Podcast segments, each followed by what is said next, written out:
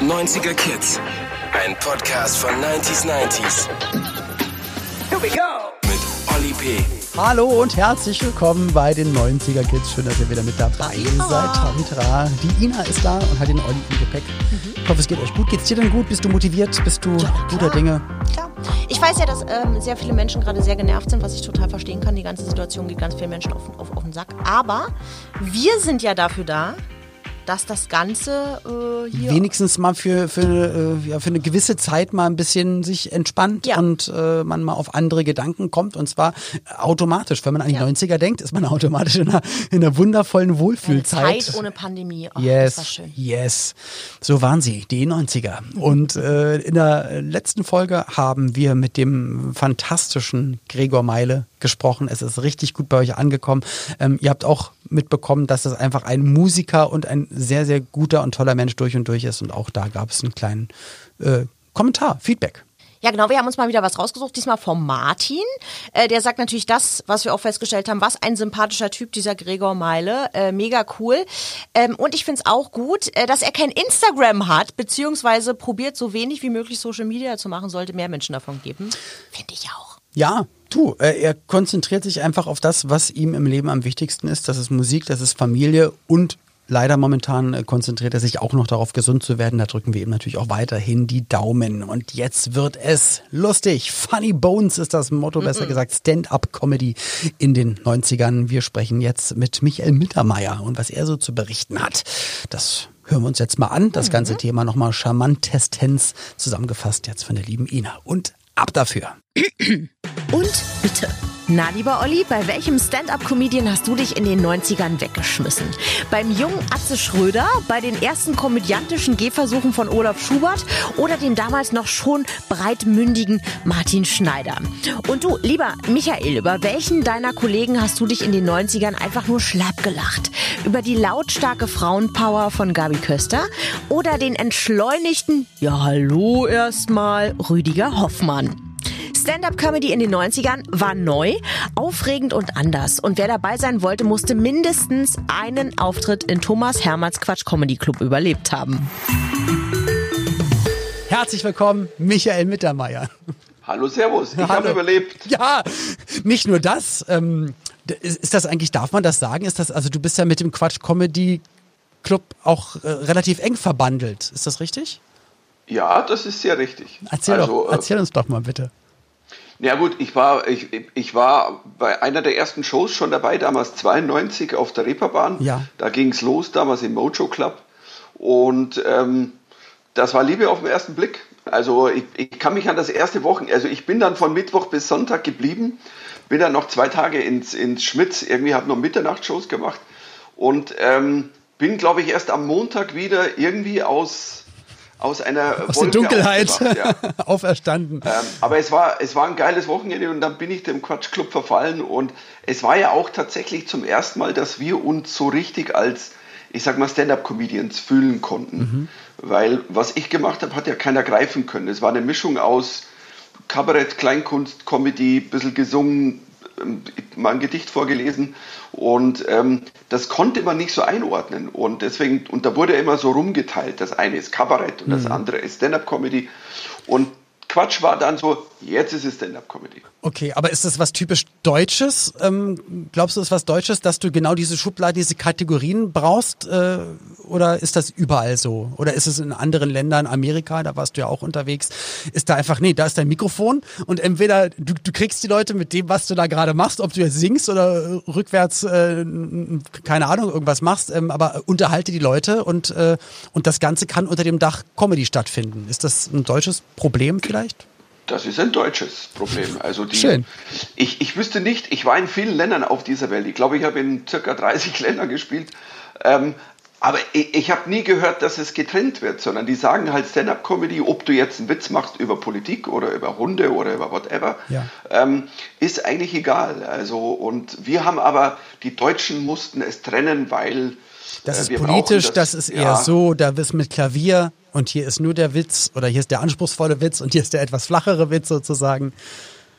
Und dann, dann ging das irgendwann, äh, ich, ich glaube, bei dir ging es sogar auch genau 1990 los mit deiner ersten Live-Tournee. Das also war eigentlich voll 90er, oder? Ich war voll 90er. Ich war schon in den 80ern unterwegs, also seit 86, 87. Aber ich sag mal so, nimm die Zuschauerzahl der ersten drei Jahre und verdoppel sie und mach mal zehn, dann kommst du so auf das Foyer von 1996, was ich dann hatte. So. Aber ähm, es, es war geil. Also wie gesagt, in den 90ern ist da einfach was aufgebrochen. Und, ähm, und, und, das war definitiv der Quatsch Comedy Club, weil ich weiß nur, ich habe das ja als, als Konsument, also als jemand, der gerne lacht, also gerne über Leute lacht, wenn sie halt witzige Sachen machen. Und ähm, dann kam es das erste Mal, ich glaube, das die Pro 7 kam dann im Fernsehen, der Quatsch Comedy genau. Club. Und man, man hat sich dann gewundert, also wer, wer sind die alle? Und das ist ja so locker und die sind alle so jung.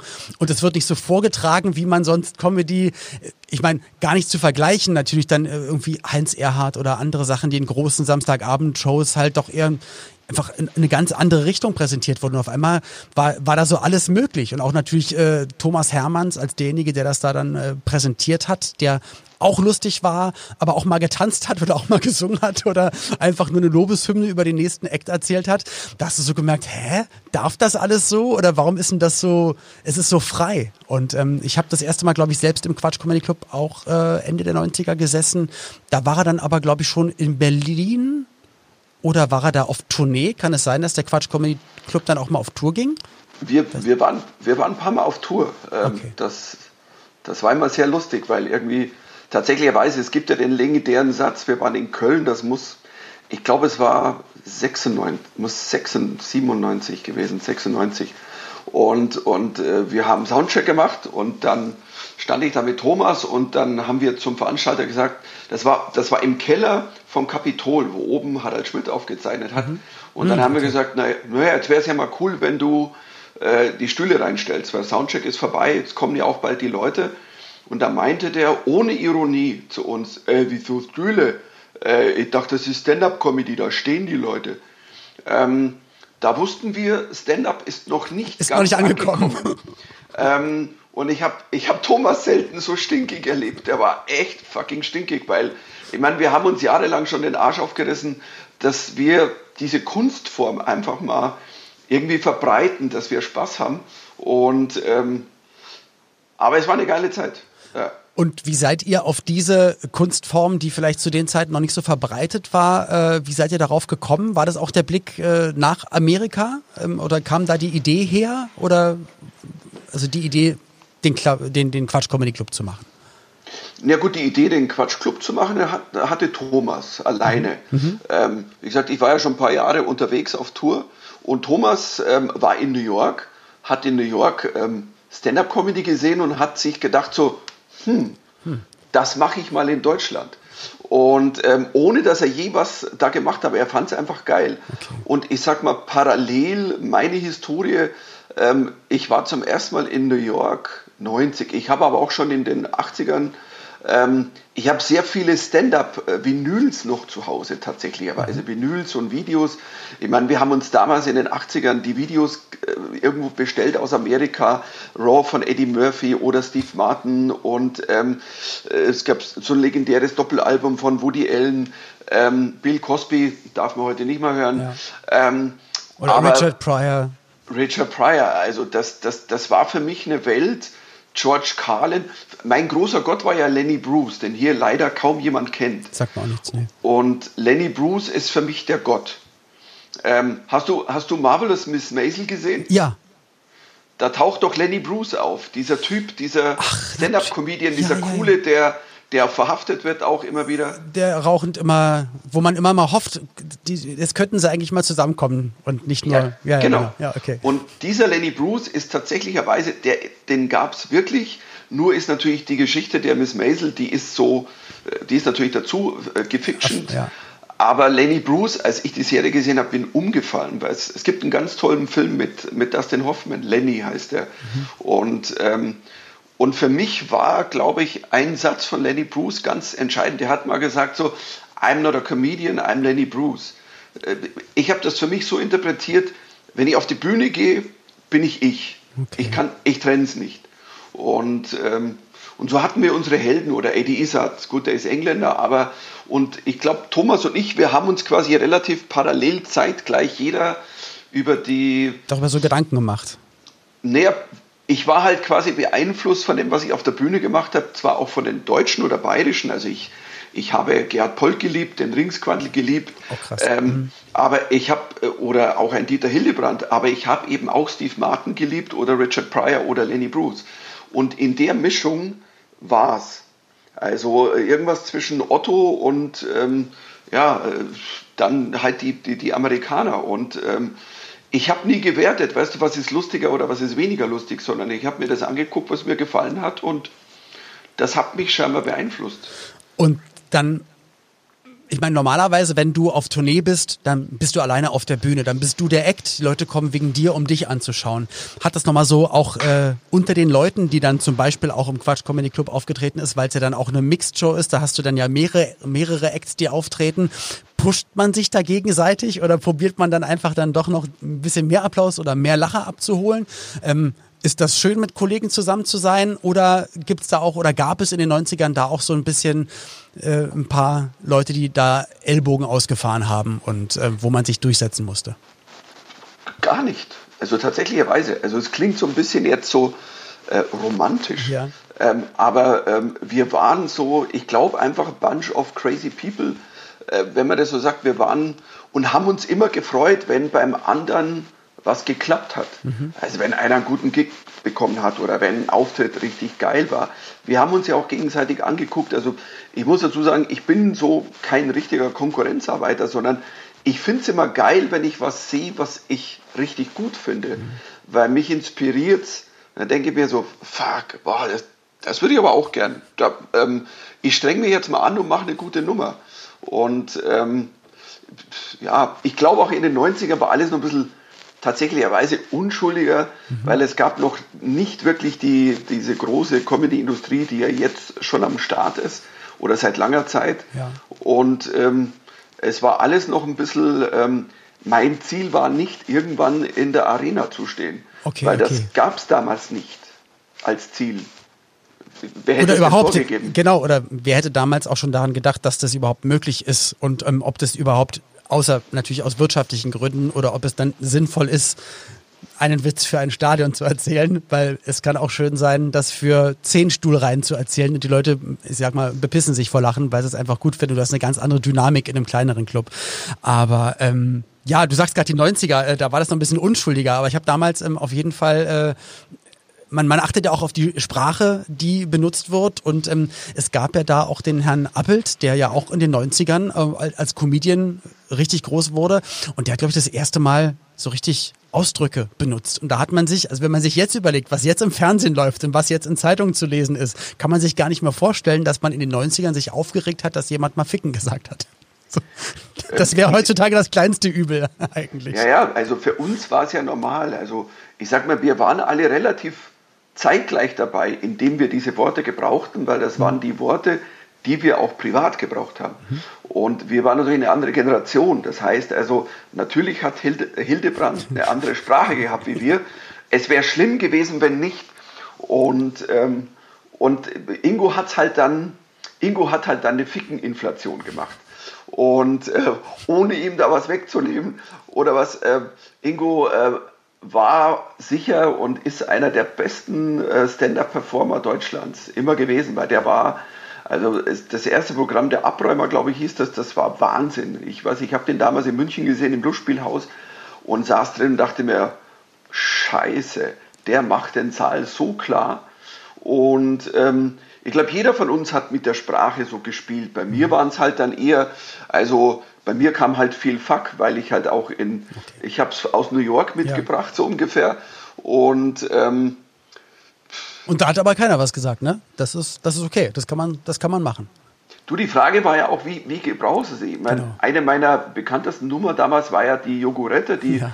Oh Mano, keiner will mich ficken. Und lustigerweise hat nie jemand drüber gesagt, oh mein Gott, der sagt jetzt ficken, weil es scheinbar in dem Satz so drin war, dass sich alle gedacht haben, ja, aber ja, das klar. muss ja da rein. Ja. Das ist ja, was Anders willst kann du denn machen? Sagen, genau. Ja, ja.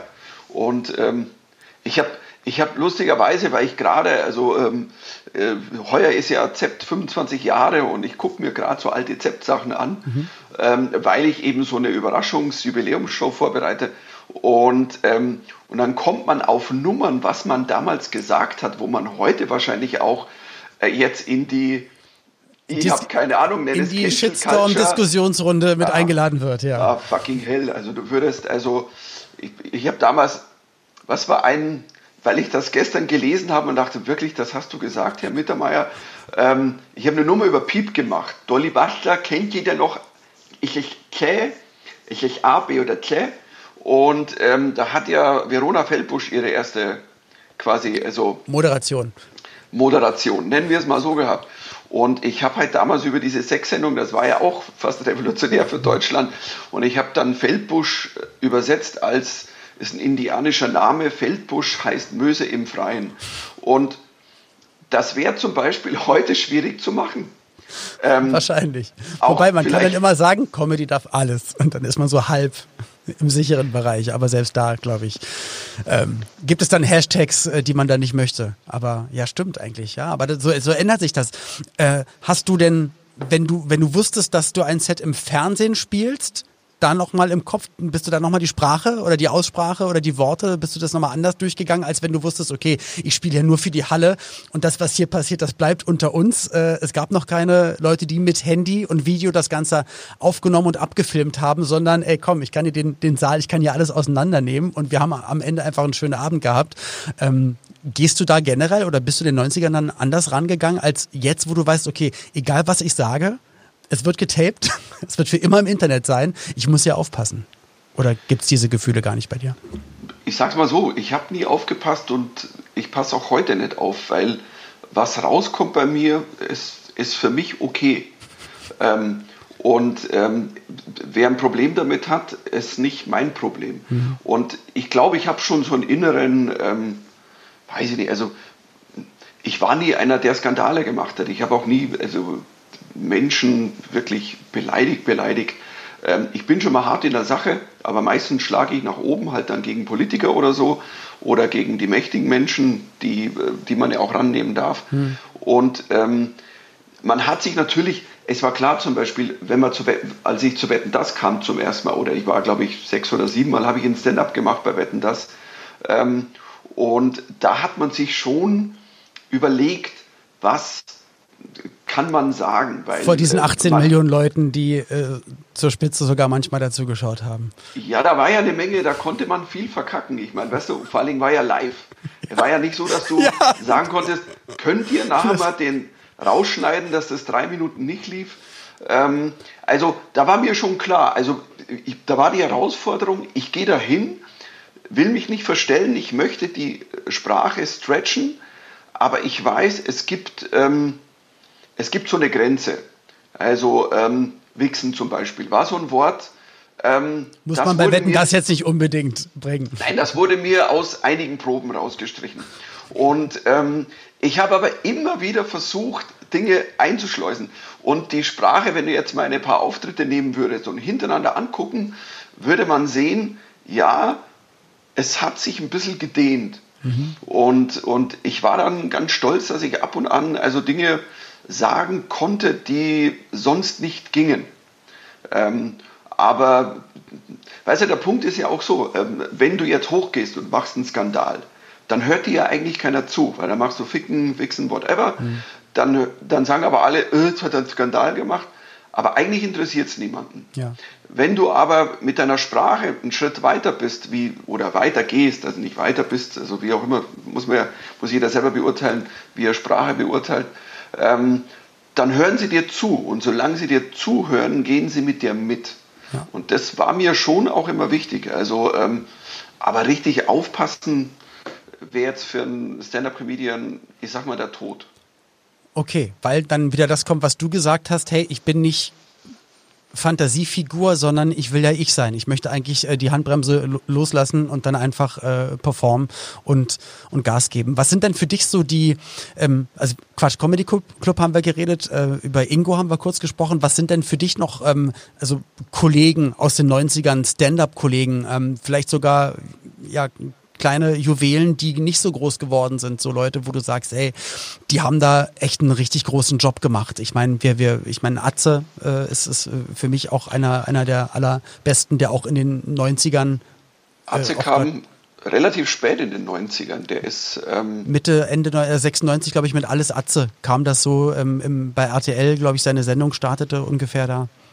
Nee, Atze war, Atze war wunderbar, aber Atze, ich, ich habe damals immer gesagt, so Atze ist so die, die, die Sonne der Comedy. Weil wenn Atze auf die Bühne geht, dann geht die Sonne auf.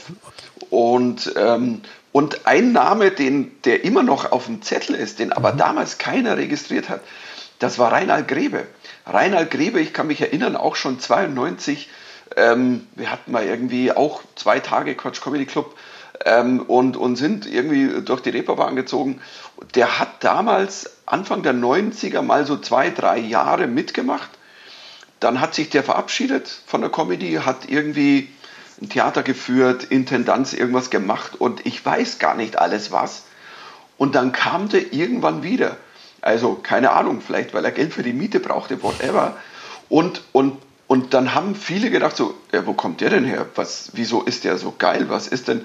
Und wir mussten immer so lachen. Wir, wir und ihr vom, kanntet vom den schon Quatsch ewig sozusagen. Wir kannten ihn jahrelang und haben, und haben gewusst, ah, jetzt kommt der kleine Apachenjunge. Ja. Und, ähm, und er, er, war immer, immer schon großartig. Also von, von, ähm, von Anfang an, das ist, das, du spürst es ja bei Leuten. Also ist, ist er funny bei uns oder ist er nicht funny bei uns? Ja. Und ähm, es gab sicher auch viele, deren Namen man gar nicht mehr gar nicht mehr kennt, gar nicht mehr hört. Ähm, mein Rüdiger war damals auch viel mit dabei, Martin Schneider ja. und Olli Dittrich hat ja auch im Quatsch Comedy Club angefangen, seine, seine legendären Parodien zu machen. Und Vigal Boning hat damals ja auch schon seine wirren, verschachtelten Gehirnwindungen quasi ins Mikro. Wo man manchmal nicht wusste, war das jetzt ein geschriebenes Programm oder war das jetzt ja, auch gerade nur wie galt? Das, äh, man konnte das Bleibt sein Geheimnis. So wirklich trennen. Ja. genau. Ja, aber Und die beiden genau auch bei, bei RTL Samstagnacht natürlich dann da auch als kongeniales äh, Duo.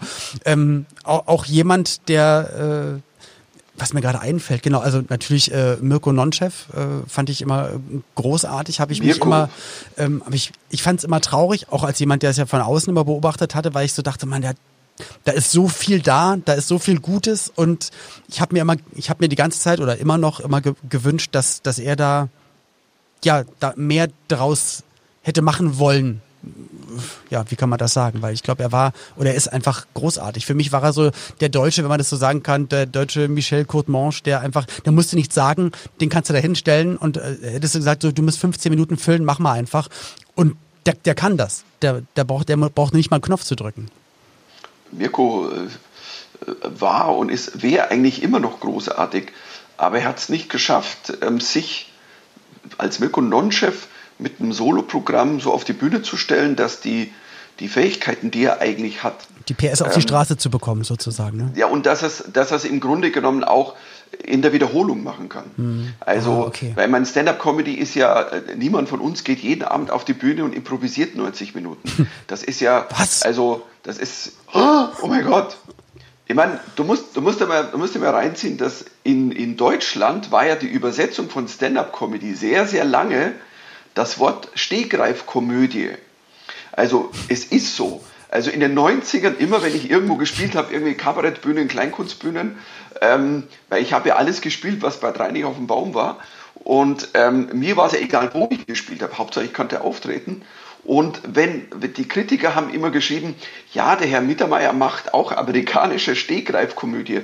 Und das ist natürlich totaler Bullshit, weil Stand-up hat nichts mit aus dem Stegreif zu tun, sondern ähm, natürlich gibt es auch Stand-up-Comedians, die improvisieren. Auch ich kann improvisieren. Das und, ist ja auch gut und wichtig und toll und gibt ja manchmal auch an bestimmten Punkten dann eine, eine, eine besondere Ebene nochmal, dass du wirklich auf egal wer gerade aufsteht, reinkommt, rausgeht, wo lacht, komisch lacht oder was ist, dass du darauf eingehen kannst und dann auch witzig bist und nicht dann auf einmal aus der Rolle fällst und und die Leute merken, ach schade, er kann wirklich nur seinen vorbereiteten Text. Deswegen, ich finde das ja auch trotzdem gut, dass jemand auch wirklich witzig ist und wirklich spontan ist. Aber natürlich, ich meine, wie, wie lange und wenn man sich auch ganz, ganz viele Dokumentationen über Stand-up-Comedians anschaut, ähm, auch ganz große ähm, dann aus den USA, äh, Seinfeld und so, die dann wirklich darüber reden, wie sie dann wochenlang probieren, wieder mal auf eine Viertelstunde zu kommen, die gut ist. Ja, genau. So, weißt du? Ja. Und, und man denkt immer, das ist so einfach, ja, gehe ich halt raus und erzähle ein paar Witze. Und das ist es halt eben nicht. Es ist halt dann nicht ähm, die,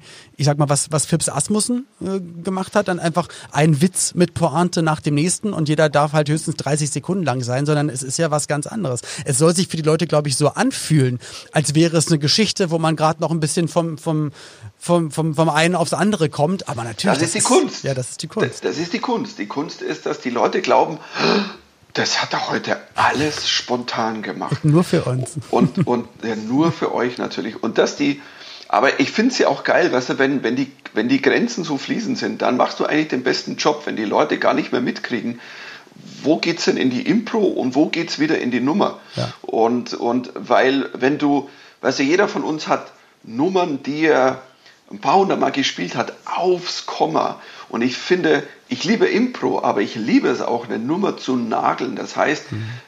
auf, auf, den, auf die halbe Sekunde. Das ist wie ein, wie ein Song. Weißt du, du gehst ja auch nicht zu den, zu, zu den Stones und sagst, könnt ihr mal das Riff ein bisschen anders spielen? Jetzt langweilt mich Satisfaction, aber könnt ihr mal irgendwie das als Ballade machen? Ähm, es ist wie ein Song oft eine hm. Nummer. Das Timing und, ist es halt. Ne? Äh, ja, und äh, das und ich habe mir das ja auch viel abgeguckt ähm, in Anführungszeichen von den Amis. Also ich bin ja viel in New York gewesen, bin in den Clubs gesessen, habe mir das angeguckt und habe das ja auch miterlebt, wie ich Comedians gesehen habe, die ich in einer Woche keine Ahnung pro Abend zweimal in verschiedenen Clubs gesehen habe und die jeden Abend eigentlich die gleichen Nummern gemacht haben, mhm. aber hier mal den Satz anders, hier so und habe ich und die haben das alles auch immer aufgenommen. Was ich auch dann, ich habe das immer gemacht, schon bevor ich also drüben war. Ich habe ich hab noch Aufnahmen aus den 80er Jahren. Ähm, ich habe mir das immer angehört, das mache ich heute noch. Ich höre mir das immer an, um es, um mich quasi zu verbessern, weil du mhm. lernst von niemand, niemand so viel wie von dir selber. Und jetzt, weil, weil du gerade nochmal Amerika angesprochen hast, ähm, ist, ist es für dich auch, weil ich habe immer nur das Gefühl, wenn ich ähm, auf Englisch Stand-up-Comedy sehe, dass ich immer bewundere, dass sie das Glück haben, dass sie einen anderen Satzbau haben. Ich habe immer das Gefühl, dass die einfach, dass sie schaffen, mit einem Wort dann den Punch zu setzen. Und ich habe immer das Gefühl, auf Deutsch, man muss die Sätze schon krass bauen, um um wirklich mit der Pointe wirklich äh, am Ende vom Satz zu kommen. Und ich habe immer das Gefühl, dass die halt, die, die können es aufgrund der Sprache äh, und des Satzbaus knackiger mach, machen, weil manchmal wirklich das, das entscheidende Wort, also habe ich das, ist das nur so ein Gefühl oder? Ich, ich, ich sag mal ein, ein klares Jein. Danke. Auch ich, ich, ich, ich wusste dir, ich gebe dir recht, dass natürlich die, die englische Sprache einfach also auch, ich meine, du kannst halt auch mal ganz böse Worte sagen und es ja. kommt anders rüber. Ja. Aber ähm, ich liebe schon meine deutsche Sprache. Mit, ich glaube, die Kunst ist es ja, dass ja jeder aus jedem Land in seiner Sprache versucht, im Grunde genommen einen Fluss zu kriegen. Und äh, wenn es nicht geklappt hätte, würde ich heute nicht bei dir hocken. genau. Ähm, dann dann würde dann würd ich jetzt irgendwo in einem Kellerloch sitzen und, aber manchmal beneide ich schon, weißt du, dass du Worte, also, also manche, manche Worte, die, die die drüben gebrauchen, also wenn die halt wirklich über unten rum sprechen oder übers Blasen, whatever, ja. es kommt einfach anders rüber. Es kommt anders rüber. Und, und, und halt auch manchmal, der, ich, nur ich, ich dachte halt auch, auch der Satzbau, dass manchmal man das, das, das, das knackigste Wort wirklich, dass die das irgendwie durch ihre Grammatik so haben, dass die es am, am Ende irgendwie setzen können. Aber vielleicht ist es auch nur so ein Gefühl. Äh, ja, das stimmt schon. Also ich, habe mich schon am Anfang, Ach, als ich angefangen habe, drüben zu spielen, ich habe mich schon schwer getan, weil ich natürlich ganz andere Sätze gewohnt mhm. war. Und ich manchmal, wenn ich Nummern so eins zu eins übersetzt habe und habe das so vorgetragen, da hat einfach keine Sau gelacht. Und ich habe relativ früh gemerkt, nee, du musst du musst für dich eine eigene Form finden. Das, das ist dann in Englisch irgendwas zwischen Bayer, Deutscher und, und halt Amerikaner. Mhm. Und äh, du findest dann deinen Groove. und, und deine irgendwie eigene Sprache. Aber das musst du eigentlich in jeder Sprache machen, in deiner eigenen, genauso wie wenn du rausgehst. Jetzt haben wir relativ ähm, illustre Kollegen schon genannt. Es war noch keine Frau dabei. War das in den 90ern ähm, gefühlt auch ein, ein Problem, dass man dass man Kolleginnen auch auf eine Stand-up-Bühne nicht nur stellen konnte, sondern dass, dass da genug da waren, die auch gesagt haben, na klar, kann ich auch, zeige ich auch. Also mh, wie war das in den 90ern, weil ich, wenn ich jetzt überlege, also ich weiß, Gabi Decker ähm, kenne ich als, als Comedian aus, aus vielen Fernseh Fernsehshows auf der Bühne, die war ganz besonders, die war äh, andersartig, auf jeden Fall. Aber wenn ich so an die 90er denke, so außer Comedian Anke Engelke, die aber für mich jetzt keine Stand-up-Comedian, sondern eher auch Sketch- und Rollen-Comedian ist so. Ähm, wen gab's denn da, wen gibt's denn da, den du da vielleicht rauszeichnen könntest von der weiblichen Seite? Ja, also viele äh, weibliche Comedians gab es tatsächlich nicht, mhm. aber ähm, du hast das Wort Problem gesagt. Also am Ende des Tages ist die Frage, für wen war es ein Problem? Also jetzt mal, also wenn ich es jetzt mal objektiv sage, äh, es hat ja keiner die Frauen verhindern wollen. Mhm. Ähm, Im Grunde genommen tatsächlicherweise, und das meine ich, das meine ich ganz, ganz ernst, war zum Beispiel Thomas immer schon auf der Suche nach ähm, nach Comedienz. Also so, ähm, das ist ja eine Frage, ähm, natürlich haben wir auch eine gesellschaftliche Kiste da am Laufen. Mhm. Haben sich Frauen damals schon mehr getraut, auf die Bühne zu gehen?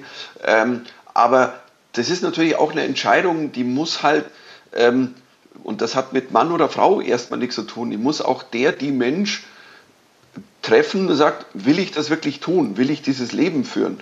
Und ähm, es gab, also Gail Tafts war damals zum Beispiel ah, okay. auch schon mhm. Äh, unterwegs. Ähm, und ähm, aber es waren, es waren tatsächlich, es waren, es waren nicht so viele. Und im, im, im Kabarett, ja, eigentlich, eigentlich ja auch. Und, und ähm, ich glaube, Anke war, Anke war eine der ersten, aber auch die, die so wahnsinnig kompromisslos war. Weißt du, die ist auf die Bühne und die war so funny bei uns. Hm. Es, es gab viele ähm, Kabarettistinnen, die wahnsinnig, also ähm, ich meine das nicht böse, aber sehr verkopft auf die Bühne gingen. Zu ernst und dann. Na, und das Gefühl hatten, hm. ich muss jetzt was gegen die Männer machen. Ja. Und, ähm, und das ist ein Problem. Ich hatte vor, vor ein paar Monaten mal ein schönes Interview zusammen mit Hazel Brugger, weil Hazel auch gesagt hat, naja, also wenn ich auf eine Bühne gehe als Frau, aber mir eine Schere im Kopf mache und sage, jetzt muss ich das und das sagen, mhm. das macht ja keinen Sinn, ja. weil dann verändere ich mich ja schon wieder, dann verändere ich ja meine Persönlichkeit. Und ähm, ich bin da so ein bisschen, ähm, ich glaube, egal ob Mann oder Frau, wer auf die Bühne geht und Stand-up macht, muss einfach sein Herz auf die Bühne legen und muss da oben brennen. Und es ist ja, das Geschlecht ist scheißegal, weil wir haben mittlerweile ja viele Beispiele, die das tun. Mhm. Nimm eine Hazel, nimm Caroline Kebekus, ähm, nimm Martina Hill, gut, auch Sketchspielerin, ja. aber ähm, auf eine Art und Weise auch eine Lisa Eckert, ob das jetzt Stand-up ist oder wie auch immer, das muss man ja immer, das ist ja auch egal, aber das Tané zum Beispiel, die mhm. geht einfach auf die Bühne und ist fucking funny. Und die überlegt jetzt nicht, hm, muss ich jetzt mal eine Nummer über Männer. Und weißt du, wir haben uns aber auch viele Jahre angehört, ähm, ich weiß, ich habe, das hatte ich letztes Mal auch gesagt, es gab mal so einen so so ein Gipfel von weiblichen Comedians. Ich nenne den, die Namen nicht, aber es war keiner dabei von denen, die ich bisher genannt habe. Und äh, das war ein großer Interviewgipfel. Und, und dann wurden die gefragt so über die, über die männlichen Comedians und dann war so die einhellige Meinung, ja, die männlichen, also deutschen Comedians, sprechen alle immer über ihren Schwanz. Und ähm, dann saß ich so da, habe das gelesen und dachte mir so, wirklich? Jetzt muss ich mal meine Schwanznummern raussuchen. Ähm, die wären nicht so lang wie, also der war schon ganz schlecht.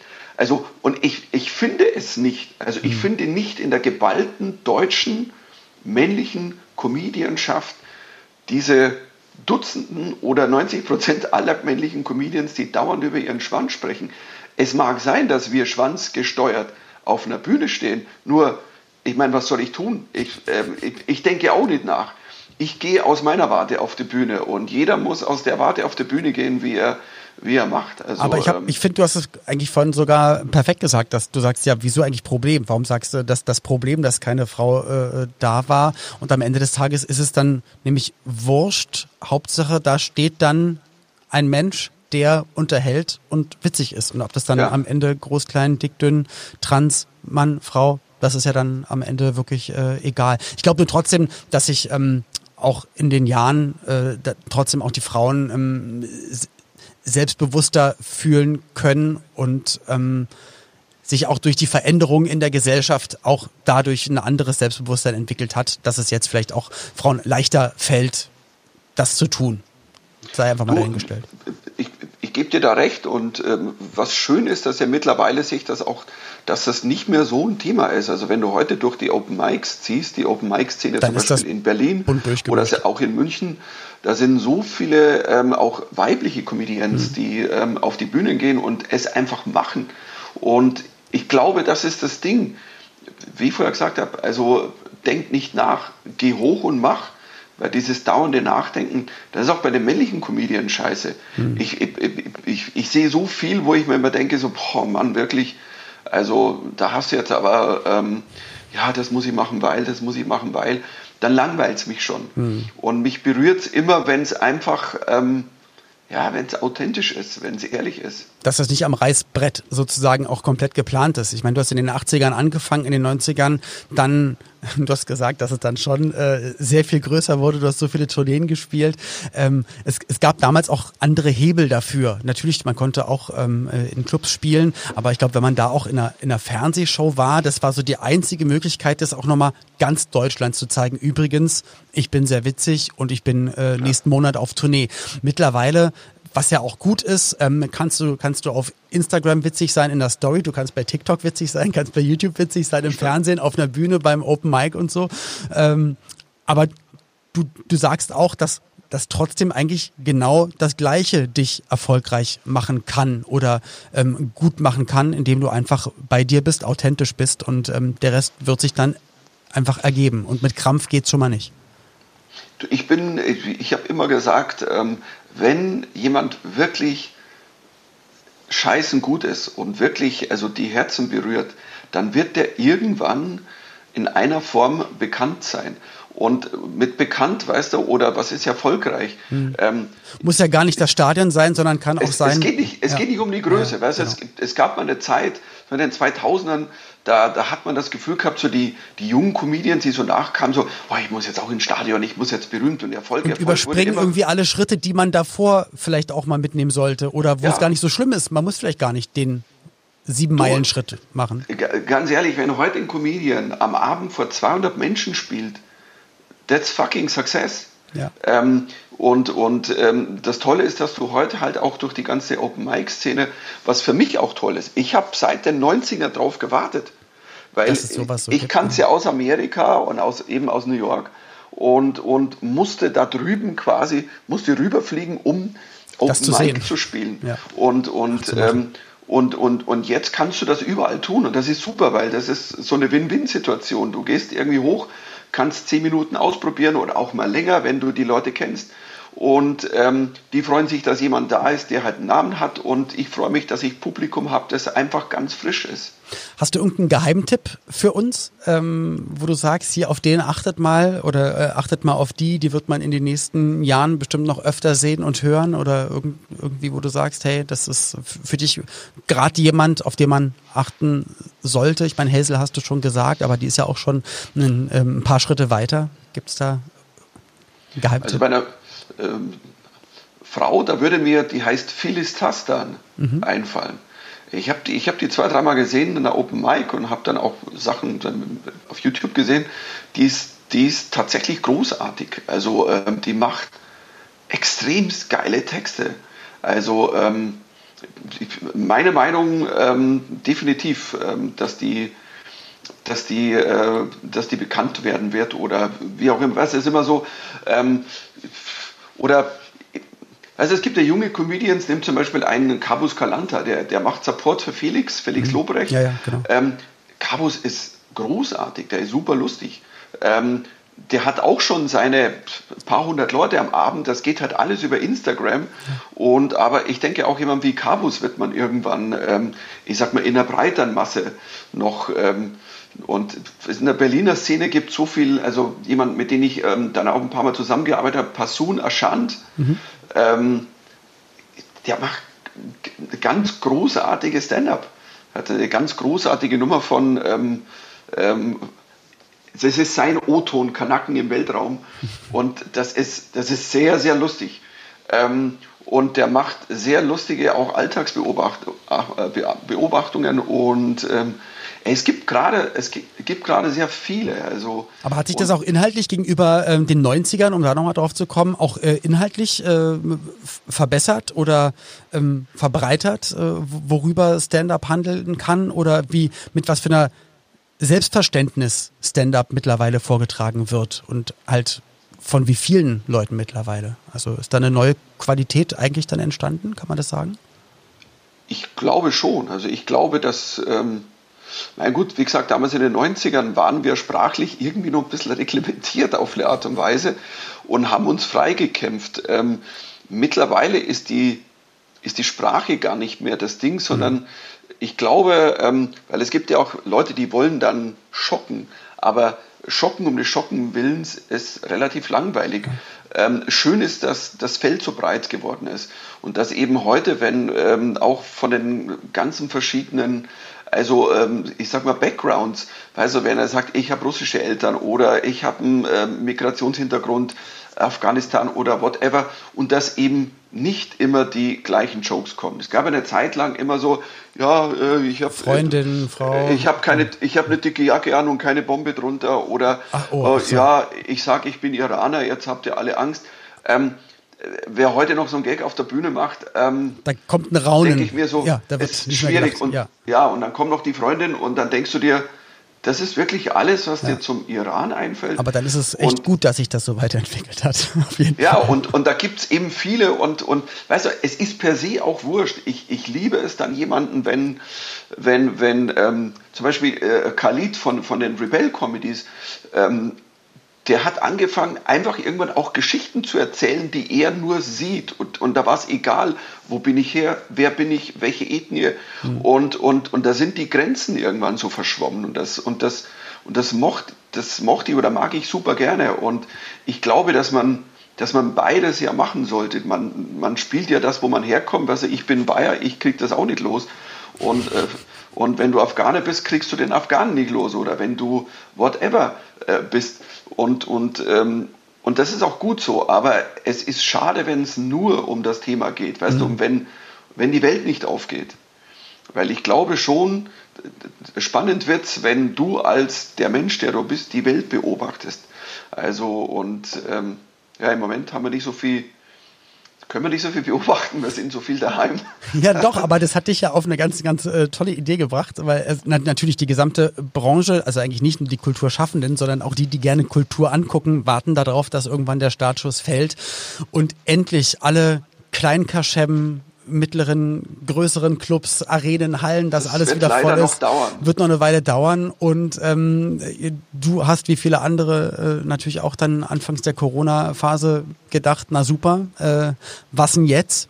Und äh, ich habe ich hab schon mal ein Interview von dir gehört. Du hast ein, äh, ein Buch geschrieben und äh, würde mich sehr freuen, wenn du uns noch ein bisschen was darüber erzählst. Und ähm, dieses Buch, ähm, ich glaube, du hast du hattest nicht so viel Zeit, das Buch zu schreiben und musstest dich relativ ranhalten. Willst du mir mal ganz kurz erzählen oder willst du uns noch mal erzählen, wann die Idee kam zu sagen, okay, äh, Corona, ich, ich, ich, ich glaube, ich hatte es schon.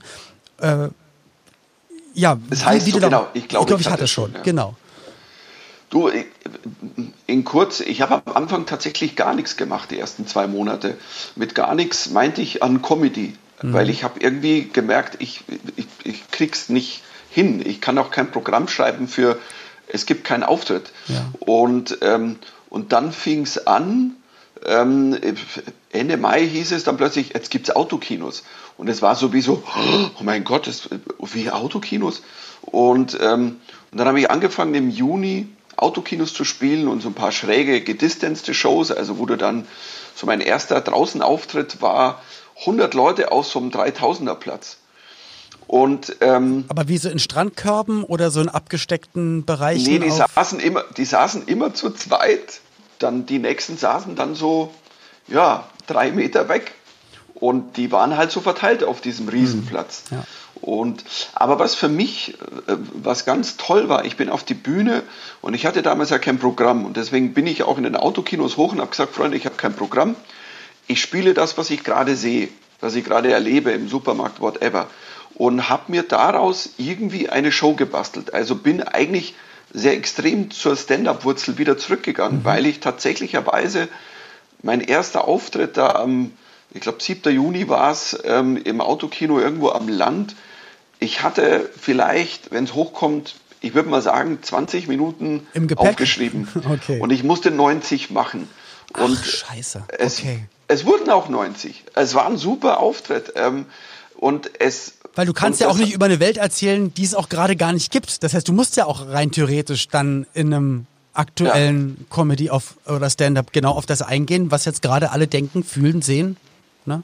Ich hätte es auch nicht gekonnt. Ich hätte jetzt nicht ähm, das, ich hätte ja ein neues Programm schreiben müssen, eigentlich, ja. das, äh, das es jetzt nie gegeben hat.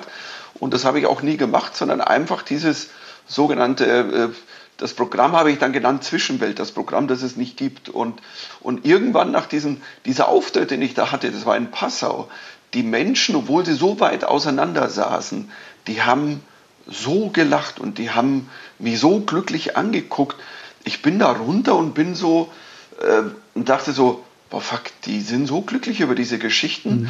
Und dann dachte ich, vielleicht sollte ich das mal aufschreiben. Und dann bin ich irgendwie zwei Tage später nach Köln, weil ich da einen Job hatte. Und dann bin ich zu meinem Lektor und habe gesagt, pass mal auf, ich habe eine Idee, hör mir mal eine halbe Stunde zu. Und dann hat er mir zugehört und sagt, das klingt alles sehr lustig, was du so als Ideen hast. Mhm. Und dann sage ich, ja, wie lange habe ich denn? Und ich darf die Zeitspanne jetzt nicht nennen.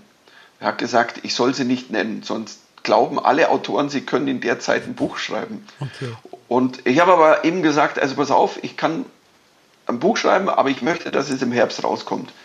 Und dann musste ich mich sehr, sehr, sehr ranhalten. Also es ist, es ist für die Live-Branche im Moment Wahnsinn, weil ähm, ich habe dann irgendwann angefangen, also zu versuchen, also mit den Veranstaltern alles, was geht. Also manches haben wir gecancelt, weil wir auch mussten, weil wir gar nicht wussten, wo legen wir das hin. Ich kann ja nicht alles auf was ist in zwei Jahren. Ja. Ähm, und manche habe ich jetzt auf Ende 22 gelegt, weil ich ähm, das Programm, das ich hätte eigentlich da gespielt, nicht habe, weil ich jetzt heuer was anderes vorhabe. Ich mache ja. das Jubiläumsprogramm von Zept, ähm, weil das hat 25 Jahre und ähm, ich habe mich nie abgefeiert. Ich habe nie oder einmal nur so ein 20-Jahres-Ding und ich ähm, und die Idee hatte ich ähm, schon vor drei Jahren als ich bei den Jubiläumskonzerten von U2 war in Rom, mhm. Von Joshua Tree, 30 Jahre Joshua Tree. Oh, und, da, und da saß ich im, in diesem Stadion in Rom und war nachher so, die haben ja eins zu eins das Album gespielt. Und ich fand das Wahnsinn. Und die standen auf der Bühne und die Jungs waren äh, wie Kinder und die haben auch wirklich so Bock gehabt. Und ich saß da und die Tage danach dachte ich mir, boah, fuck, ich würde gerne so das Rezept eigentlich auch nochmal so machen. Einfach mal, pass auf, und dann war ich beim Kopf, das hat ja 25 jetzt dann. Und, ähm, aber ich möchte auch keinen großen Gedöns, ich möchte es da spielen, wo ich angefangen habe.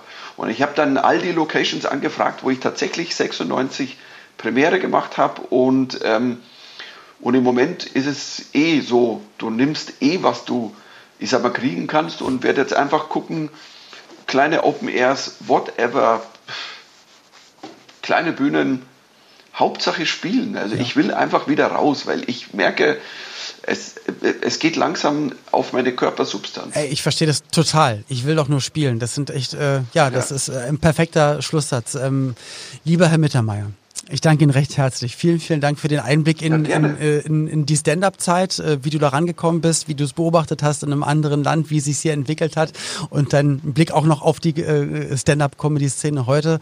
Und ähm, ja, ich glaube, ich hatte es schon, das Buch als Tipp und dann gerne den Blick auch ähm, dann bei Michael auf die Projekte, die da kommen. Dann vielleicht wirklich das 25-jährige Zept-Jubiläum. Hoffentlich bald auf einer echten Bühne vor echten Menschen mit echten Lachern. Das ist uns allen auf jeden Fall zu wünschen. Ich hoffe es. Und ich möchte an der Stelle noch, äh, Leute, bitte ähm, checkt einfach aus in euren Städten, wo es Open Mics gibt. Das ist mittlerweile so eine tolle Szene geworden. Und es ist nicht nur in Berlin, Köln, München, es gibt auch in vielen kleineren Städten. Es gibt auch Städte wie Regensburg, die haben eine Open Mic und, und kleine Städte, äh, Bielefeld, weißt du so. Mhm. Und ähm, ich ermuntere euch, geht da rein, weil da seht ihr die Leute, ähm, die in fünf Jahren euch teures Geld kosten. Die ganz weit weg stehen und ihr ja. seht sie nur noch auf dem Bildschirm. Und das ist, und das ist wirklich geil. Weißt du, so, weißt auch Felix hat vor fünf, sechs Jahren, also den, den kannte kein Mensch. Mhm. Und, und ähm, wohl auch viele von den Jungs und Mädels, die jetzt bekannter werden, Hazel, Felix, immer wieder zu den Open Mics zurückgehen. Das ist natürlich dann auch toll. Du bist in Berlin irgendwo oder wo auch immer, gehst in eine Open Mic und plötzlich kommt. Unangekündigt kommt da einer um die Ecke, ja. Äh, irgendein Bekannter und ähm, macht das, geht da rein, ihr unterstützt so echt die junge Szene und die braucht es wirklich, weil das, ich glaube, dieses Jahr des Lockdowns oder die ganze Pandemie ist am allerhärtesten, also in der, in der Stand-up-Comedy-Szene für die, für die ganzen Jungen. Das ist schon, ja, das ist derb. Also, ähm, aber also, ich also finde ich, finde ich ein gutes Statement. Vielen, vielen Dank für deine Zeit, ähm, lieber gerne, Michael. Gerne, gerne. Hat Spaß gemacht. Viel Erfolg. Danke dir. Bis ganz, ganz bald. Pass auf dich auf. Du auch. Ciao.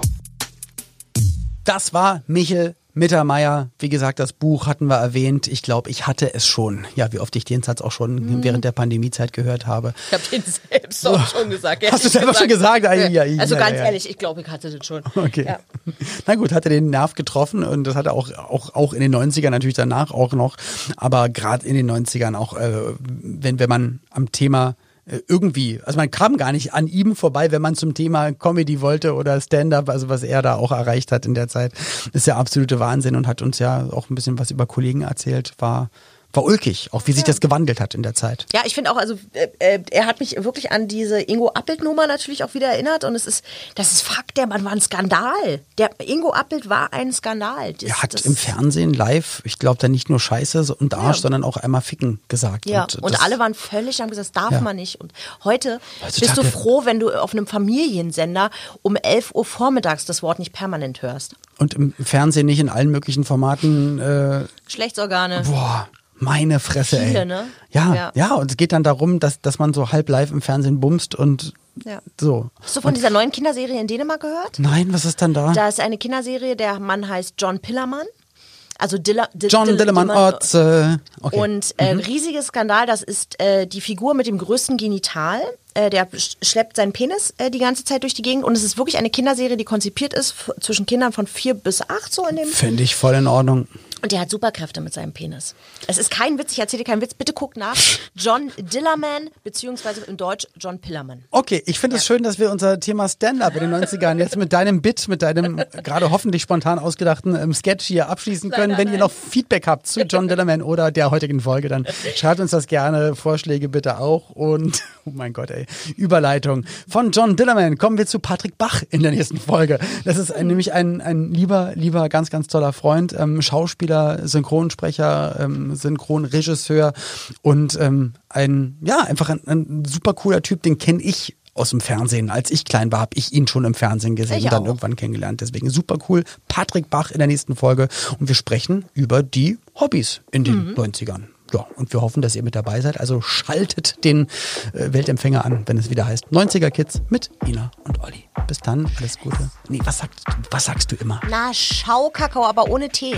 Ach so, ah. Wichtig. Schaukakao. Ja, na, das so richtig als Berliner sagt. Naja, gut. Tschüss. 90er Kids.